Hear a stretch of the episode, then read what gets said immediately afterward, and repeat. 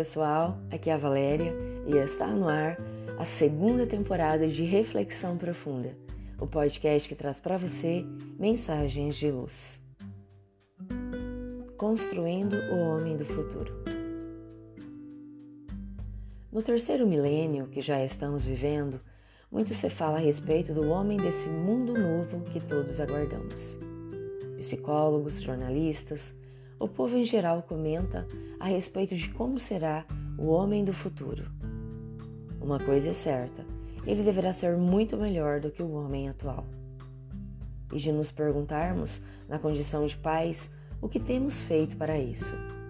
Porque os nossos filhos, pequenos hoje, serão os homens do futuro, os que viverão, em tese, mais tempo do que nós no terceiro milênio. Alguns pais anseiam que seus filhos se tornem super profissionais. Então, os matriculam em muitos cursos, de forma que a criança não tem tempo para pensar, criar, organizar o pensamento. É uma verdadeira maratona que criará seres cansados, desanimados e estressados. Que a criança estude, tenha atividades fora da escola, normal, está bem mas todo o excesso é prejudicial.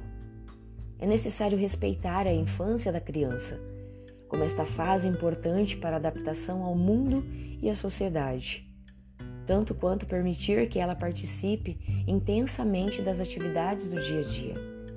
Ao contrário do selvagem, que permitia que o filho realizasse muitas tarefas, de um modo geral, damos as coisas mastigadas para os nossos pequenos.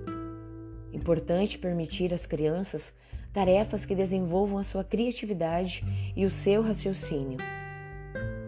Um aniversário no lar é uma excelente oportunidade. Por que não permitir que as crianças pintem ou desenhem os convites?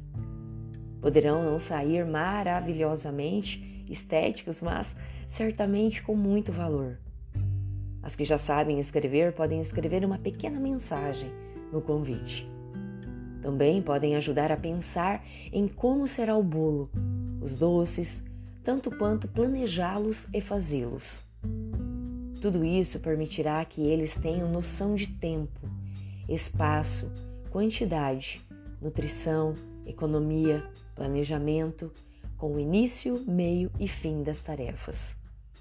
E depois virá a lista dos convidados, as lembrancinhas a serem feitas, a arrumação da casa tudo demonstrará que o melhor é trabalhar em equipe. A união faz a força. E as férias? Outra oportunidade para crescer.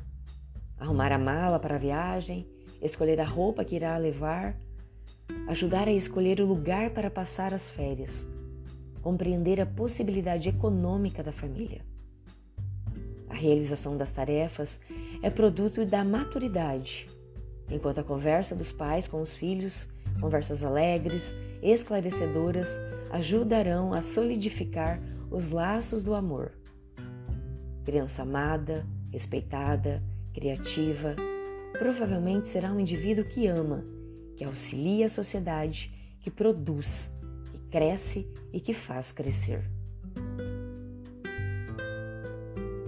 Saiba que se pode limitar a capacidade de raciocínio do filho permitindo que ele tenha uma vida sedentária, em frente ao computador ou à televisão. A repetição de exercícios físicos monótonos e inexpressivos não permitem a criatividade. As tarefas que podem desenvolver a criatividade são as dinâmicas e participativas. Por isso mesmo, foi que o bom Deus nos criou para viver em sociedade, em união, a dependermos uns dos outros para as nossas necessidades.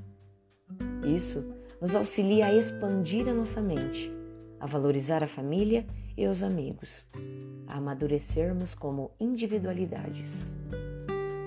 Pensemos nisso. Fonte, site, Momento Espírita, com base no artigo Tarefas Construtivas de Heloísa Pires, publicado no jornal Correio Fraterno do ABC, em novembro de 1999. E assim, chegamos ao final de mais uma reflexão profunda. Agora, nessa segunda temporada, apenas nos dias múltiplos de três. Eu conto com você para ouvir, para compartilhar, para curtir, enfim, para lançar no universo um ponto de luz. E agora também estamos no YouTube. Se inscrevam lá. Gratidão pela sua companhia, grande abraço, fiquem com Deus e muita luz no caminho de vocês.